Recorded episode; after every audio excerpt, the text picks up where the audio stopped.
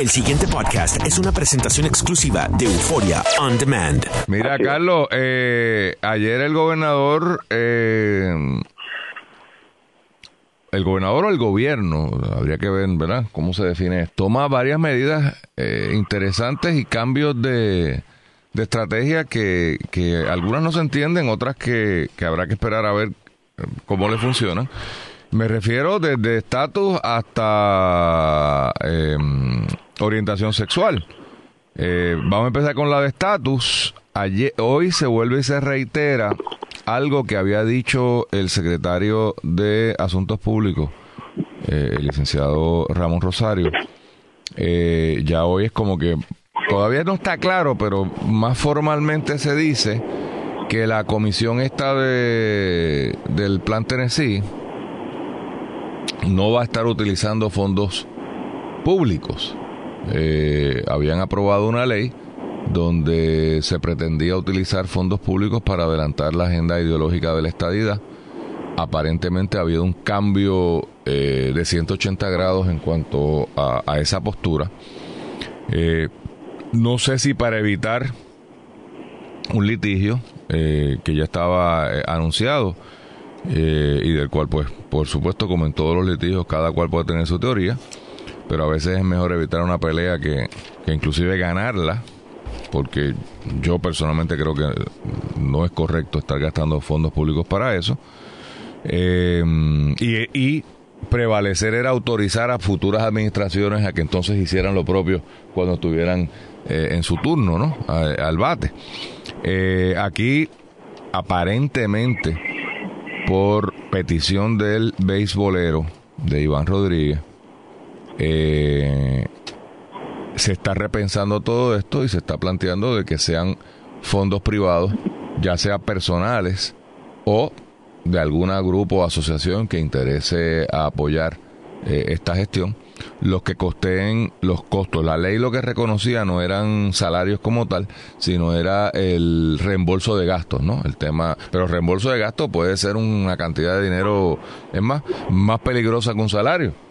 Porque incluye la comida, transportación terrestre, aérea, eh, si usted tira el chicle, qué sé yo, hasta la corbata que se ponga para ir a, a ver si usted no usa corbata, pues puede ser un gasto eh, necesario, ¿no? Porque si, es algo que usted no, en, el curso ordinario de su vida no usa, pues está ahí. Así que tenemos eso ahí que no, no se han nombrado los tres que faltan y los cuatro se reiteran de que no no se va a usar fondos públicos y una de las preguntas que, cabría hacerse es, pues entonces, ¿para qué fue que legislaron? Porque en realidad si lo que se está planteando ahora es que esto va a ser un esfuerzo privado, eh, pues no tal vez para darle un aval oficial, pero, pero no, es, no es como que necesario eh, ese asunto.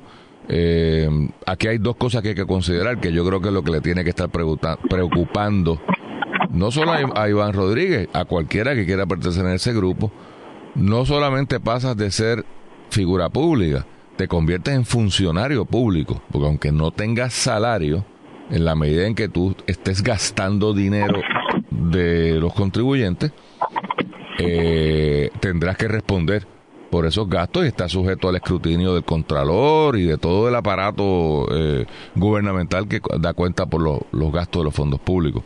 Carlos, ¿tú has oído qué es lo que está? Porque como que no está muy claro nada de esto. Mira, Luis, eh, tu análisis y las interrogantes que estás, ¿verdad?, sugiriendo.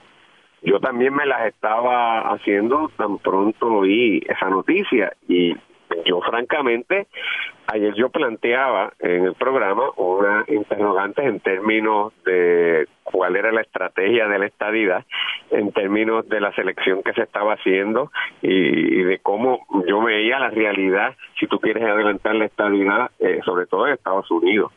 Ahora veo esto y francamente me parece que no están ni claros en lo que se quiere hacer y eso es preocupante y desde el punto de vista del gobierno y del movimiento estadista, porque esto se supone que es un compromiso de campaña eh, que está en la plataforma del partido y que se dijo específicamente que un triunfo de Rosselló era un mandato para la estadía para implantar esto. O sea, que se supone que esto es algo que tiene que estar re, pensado.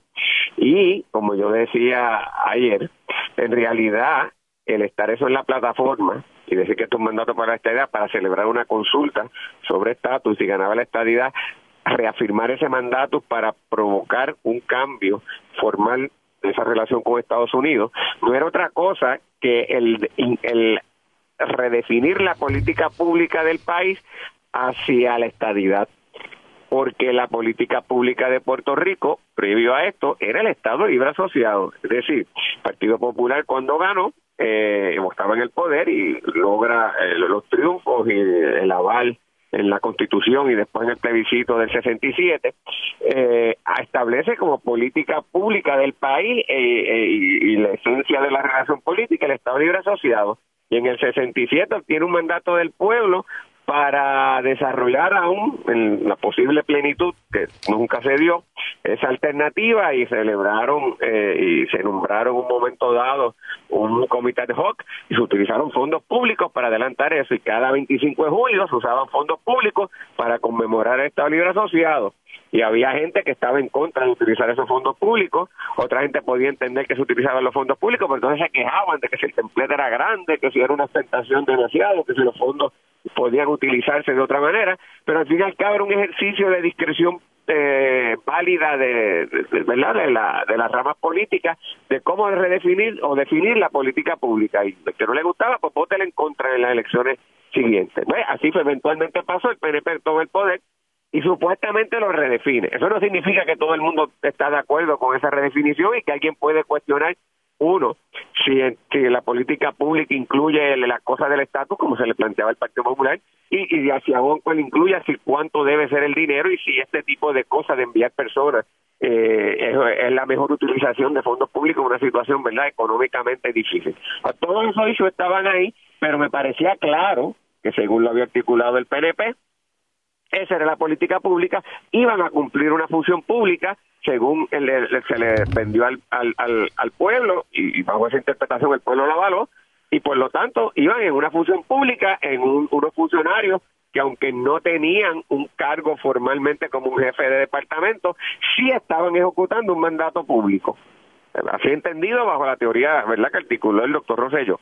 Pues, pues de buenas a primeras, ahora me dice que no, que no van a utilizarse fondos públicos y que está abierta la posibilidad a recibir fondos privados. Bueno, es que tiene que estarla. Pues, porque si de, algún lado tiene que salir los chavos. Claro, claro. Pues entonces no tiene sentido y tú lo planteaste. Entonces, ¿para qué demonios los, los, los nombra el gobernador en su capacidad de gobernador y se establece una ley?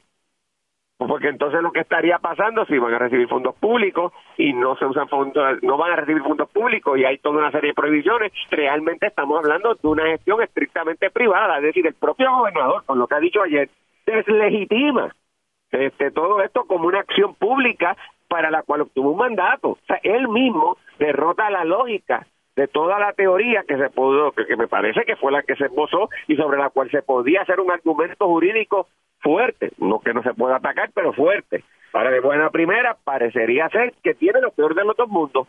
Es decir, una gente que él mismo ha dicho que no va a recibir fondos públicos, que van a recibir fondos privados, pero a la misma vez son como cuasi públicos porque hay una ley que los pone, entonces como tú planteabas, ¿y qué le aplica? Le aplica la ley de ética gubernamental, le aplican otras prohibiciones que aplican a funcionarios públicos eh, que existen en nuestro ordenamiento jurídico, eh, hay alguna limitación en el recibo de dinero, se puede plantear que hay un conflicto de interés. Mira, me parece, Luis, una cosa hecha, y me perdonan, pero francamente eh, improvisada, eh, no pensada en todas sus ramificaciones y, terminan convirtiéndose en sus peores enemigos, ¿no te parece? Sí, por eso, o sea, yo, yo discrepo totalmente de tu interpretación jurídica de si esto es eh, eh, correcto hacerlo o no.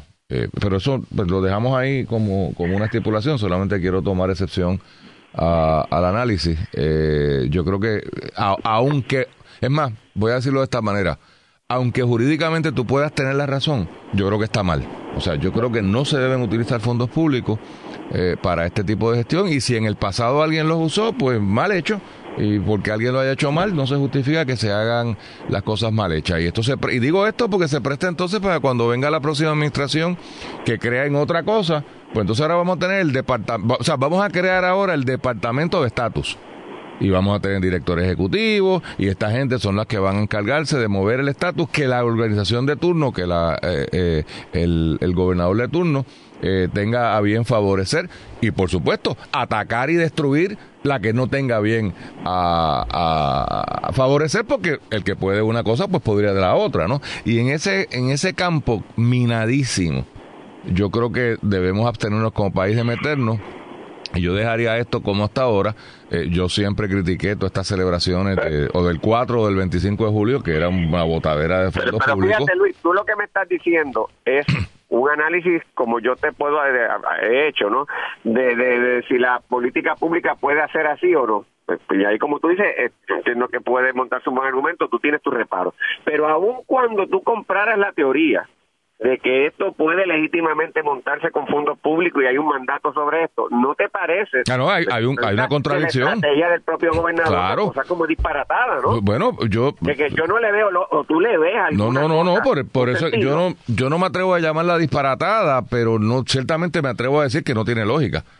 o sea, no, no veo... Yo creo, Carlos, tratando de verdad de leer el entre líneas, es que... Eh, Iván Rodríguez, que está metido en esto como por, por carambola, porque no tiene una trayectoria política, no tiene una participación política que conozcamos, ha, sufrido por ahí que ni siquiera votó, que yo creo que eso no es importante. Pero, eh, o sea, no, no, es, no es un ni funcionario público ni político. Tiene que haberle preocupado esto de que yo voy a aceptar, vamos a asumir de la mejor buena fe, pero se van a meter en mi finanza. O sea, yo tengo que rendir un informe de ética. Y yo te digo, si yo fuese cualquier ciudadano privado, vete en la página, búsquese la solicitud que hay que meter la ética. Son como 40 páginas donde usted tiene que poner ahí de todo.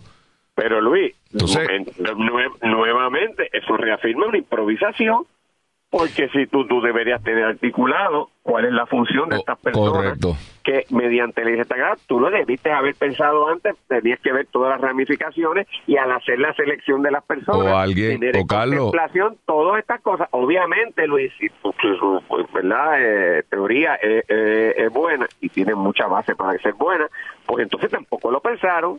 es que yo creo que alguien se deslumbró con que, guay, humano, vamos a tener a Iván, olvídate, vamos a dar un palo con esto.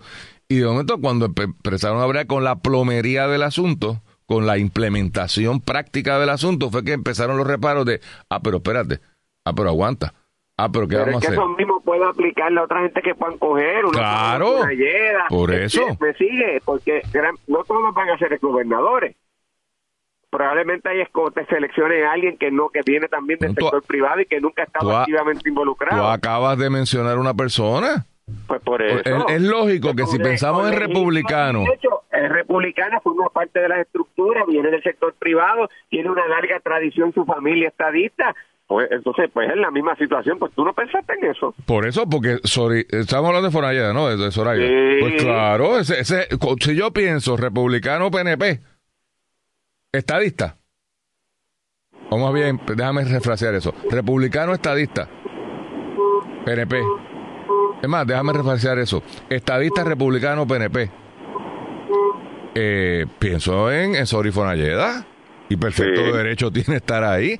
Ahora, va a estar dispuesta a llenar un informe de ética con todos sus negocios, con todas sus no que tenga nada que ocultar, no quiero implicar nada, ¿verdad? Incorrecto, sencillamente que, que es una información que tú de ordinario no tienes que darla y, para yo poder defender algo en lo que creo tengo que dar esa información, pues la prefiero seguir defendiendo desde mi trinchera donde la he hecho toda la vida, porque nadie la ha detenido hasta ahora.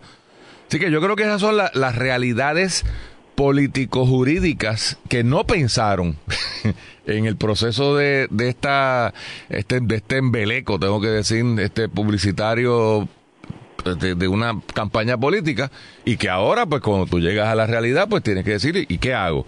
Así que veremos.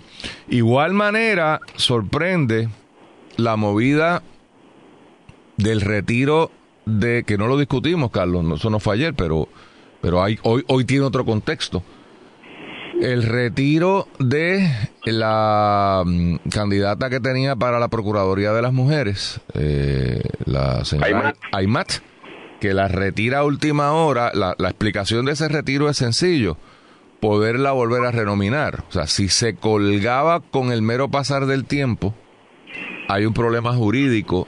O sea, tiene que sencillamente salir y se fue para su casa y va, va y piojito. Si la retira, hay quien piensa que la puede volver a nominar. Yo tengo también mis dudas en cuanto a esa movida, pero tengo que reconocer que, que podría pasar, ¿no?